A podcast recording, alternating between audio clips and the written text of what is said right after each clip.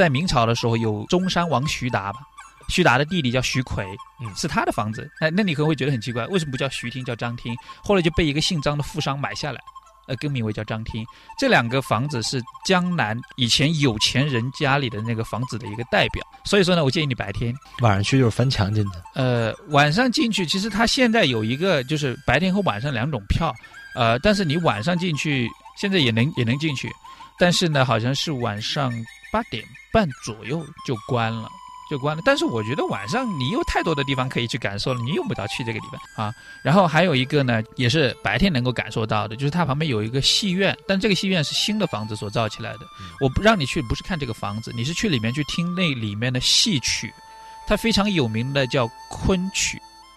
昆曲是被列入世界文化遗产，非物质文化遗产对非物质。然后你去到那里面，你一定要去听一听，你知道吗？所有的就是京剧、川剧、越剧都能够学会，但是昆曲你永远学不会。他必须得要在那个当地土生土长的人，他讲的是那个昆山话，然后唱出来的这个昆曲才能够真正的被列入世界文化遗产。所以说这个很值得去听一听。当然你去到那边也有很多划船的那个船娘，嗯她也会唱，但是我觉得还是里面的那些人唱的更地道一点，这样子。然后我们说这个戏院哈、然后呢张厅和沈厅，那在它的整个水乡啊，它之所以如此有名，是因为一个人叫陈逸飞，就有一条桥你一定要去看一下，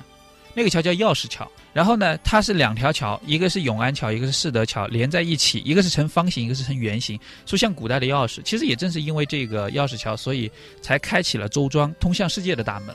正是因为陈逸飞，他当时画完以后，他就去美国了，因为他是旅美华人啊。然后呢，他也是最早的时候，就是在一九八五年、八六年的时候，他喜欢去玩这些水乡，但是那时候是坐船，他就呢用相机，不是当时坐在那里画的，他用相机拍下来，因为没时间，时间不是很够。后来回去以后，就根据他相机里面的那个图形，然后来做的。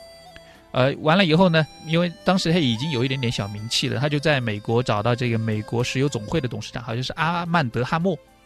他说：“我可不可以在你这里展出？”我说：“可以啊，那能展出嘛？”那在美国一展出以后，就是啊，引起轰动，人说中国哇，原来有这么美丽的地方。哎，结果呢，就在一九八六年，如果没有记错的话，应该是一九八六年，美国石油总会一行人来中国拜访邓小平。当时这个阿曼德哈默他就买下来了这个就是啊、陈逸飞的一幅画叫《故乡的回忆》。《故乡的回忆》这幅画画的就是双桥，就是我们现在是讲的这个石钥匙桥德桥，对，这个钥匙桥。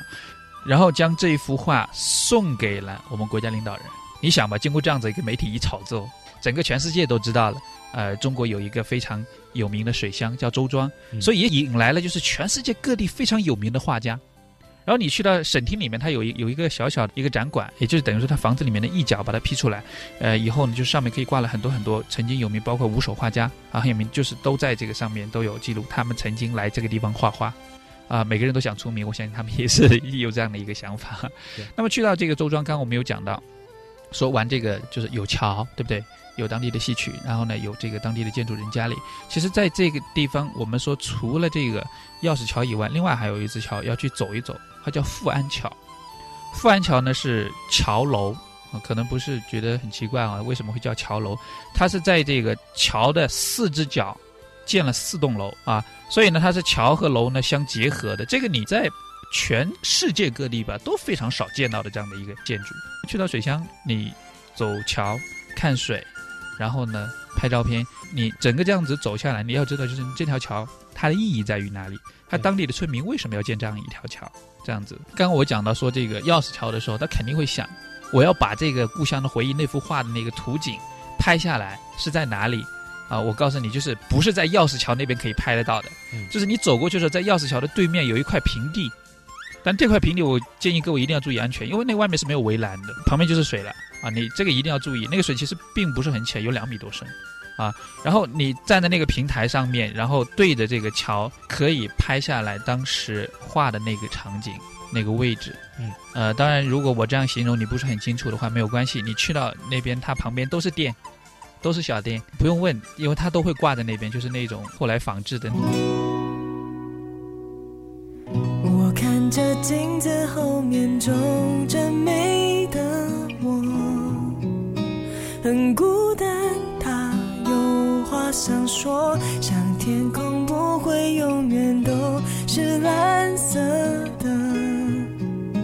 有阴天，你才会抬头，穿多少的香浓？